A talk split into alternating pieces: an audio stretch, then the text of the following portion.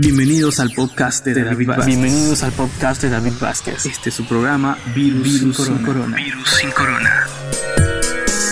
Bienvenidos amigos y amigas nuevamente a este podcast en su edición número 4 de Virus sin Corona, el podcast donde hablamos sobre el impacto del SARS-CoV-2 y el COVID-19 en esta pandemia 2020. Muy bien, el día de ayer estuvimos un poco hablando sobre las fortalezas del SARS-CoV-2, qué es lo que le hace tan letal y por qué es una pandemia a nivel mundial. Pues hoy día, como les he prometido, hablaremos de las debilidades de esa manera, ¿no? Sin embargo, quiero comentarles también que el comité que está apoyando al comando COVID en, el distrito de Varas Guerra, donde se transmite de manera señal abierta este podcast, pues ya va dando grandes pasos, está ahorita ya próxima a conseguir em, las, los EPPs, que son un requerimiento urgente del personal médico. Además también se está viendo la manera de traer en gran cantidad medicamentos. Sabemos que esto no es fácil de conseguir debido a que los medicamentos solo es vendido en gran cantidad a, eh, a usuarios autorizados por la Diremit. Bueno, aún así, igual va a seguir la colecta, así que si de pronto deseas apoyar, em, puedes llamar al 984-206-016, que es de Mireille Saavedra, la presidenta de la comitiva, o también puedes llamar al 968-279-196. Este número corresponde a la hermana Milagritos Freire. Ahora sí, entrando de lleno y hoy día, como les había comentado, hoy hablaremos de las debilidades de este famoso virus. Bueno, ante todo y como siempre, el objetivo de esto es, estar informados correctamente y no entrar en pánico. La idea es tener un miedo precausivo, el cual nos va a ayudar a mantenernos a salvo. Pues si entramos en pánico, nos paralizamos o andamos como loco, es más probable que encontremos el virus. Sin embargo, si tenemos precaución, nos cuidamos bien, no tendremos el virus en nuestro hogar.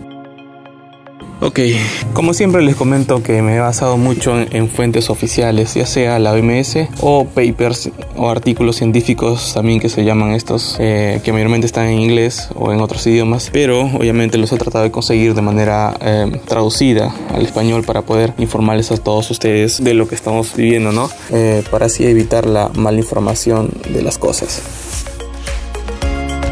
Bueno, empezamos.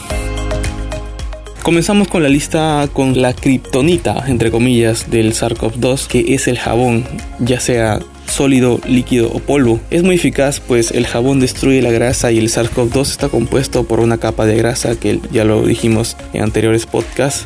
Y entonces el jabón quita las coronas de este virus, ¿no? Por así llamarlo. Pero ojo, es necesario activar el jabón, no necesariamente es aplicarlo en la mano y ya está. O sea, se debe sobar bien las manos hasta generar bastante espuma. En, promedio, 20 segundos son suficientes para poder destruir a este virus. Otra debilidad de este nuevo coronavirus es el cloro. Eh, también lo, lo llaman lejía o desinfectante. Donald Trump lo hizo famoso al informar que destruye el virus en un minuto y de su alocada idea también de inyectarse en pacientes, lo cual fue muy desatinado y a la vez frenético al decir esto, pues em, su, equipo técnico, su equipo de investigadores aún estaba trabajando en los resultados y no tenía nada en sí, o sea, debió primero haber, haberse reunido con ellos y ver qué informar y no improvisar al aire en esta conferencia de prensa muy famosa que ya lo vimos. E incluso muchos, muchas personas al día siguiente se fueron a emergencias porque literal se inyectaron desinfectante. Y bueno, entonces lo bueno es que él ha confirmado que el desinfectante pues destruye el virus en un minuto. Otra cosa que también ha confirmado, por así decirlo, es que la luz solar destruye en cuestión de segundos a este virus. Hablo de confirmar pues según historial conocemos de que siempre hemos sabido de que la mayoría de virus era destruido por la radiación UV y este realmente es el caso, ¿no? Eso es lo bueno que apoyos han sabido confirmar este que estaba ciertamente en dudas hasta entonces. Bien, siendo hoy segunda quincena de mayo, escuchamos que ya Donald Trump está implementando luz ultravioleta artificial en transporte público. Bien, lo que sigue es el alcohol medicinal superior, ojo, a a 60 grados. También se demostró que este tipo de alcohol destruye al virus. Definitivamente no estamos hablando de alcohol etílico. 60 grados ya no es un alcohol bebible. Este virus también demostró tener gran resistencia al calor, pero una temperatura mayor a 56 grados centígrados. El virus se desactiva en 10 minutos. En cambio, con 70 grados centígrados en un minuto ya no hay virus. Recordemos que nuestro cuerpo sano usualmente está en 36 grados centígrados. Es como un paraíso para el paquete de ARN de este virus.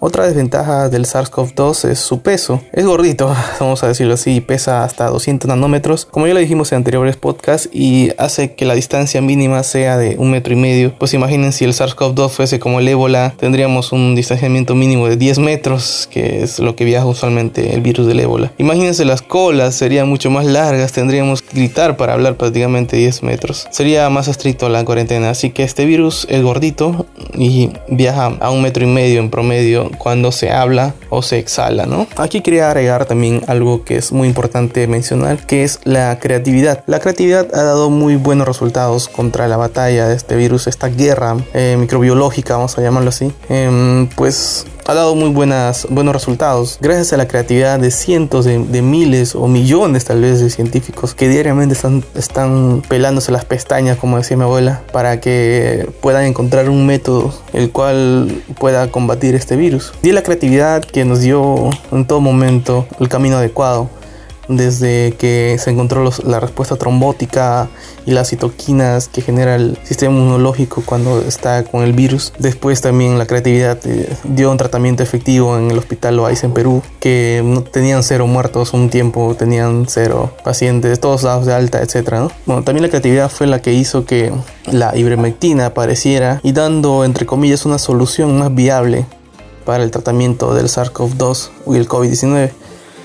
Eh, aquí quiero hacer una pausa y, hacer un paréntesis para que mm, hablemos un poco de la ivermectina. Bien, la, ivermectina, como muchos ya lo saben, es un antiparasitario de uso veterinario y de, y de, amplio aspecto. Tuvo un gran éxito en África contra el SARS y el MERS allá por el 2002-2003 y que a la fecha ha dado muy buenos resultados contra el COVID-19, como ya lo decía al punto de que el MINSA oficializara su uso en Perú a principios de mayo de 2020. Pero el artículo científico, el paper, se publicó el 3 de abril. Bueno, lo que decía este artículo es de que la ivermectina disminuye la infección viral a disminuir el, importe nuclear de proteínas virales, o sea, desenmarcar al virus y no le deja hackear, entre comillas, el núcleo de la célula para poder reproducirse. En otras palabras, estamos diciendo que la ivermectina bloquea de una manera o, o impide la reproducción del virus en nuestras células humanas.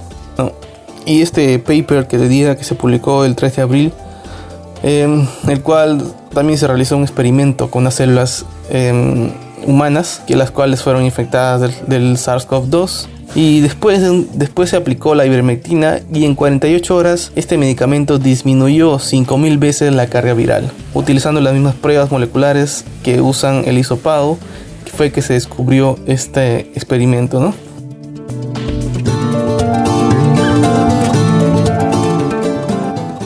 La fecha ya estamos fines de mayo y se sigue investigando los efectos clínicos de esta droga. Y se seguirá investigando, sin embargo, en la práctica ya están muy buenos resultados y cientos o miles de personas se están sanando, no solamente en Perú, sino alrededor del mundo. Tengo entendido que Brasil ya está repartiendo esta medicina como parte de un kit.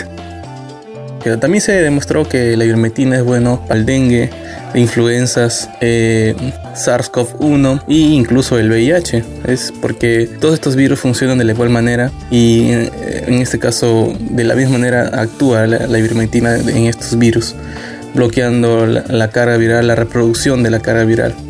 Y así que nada, celebremos esto porque parece ser una solución viable.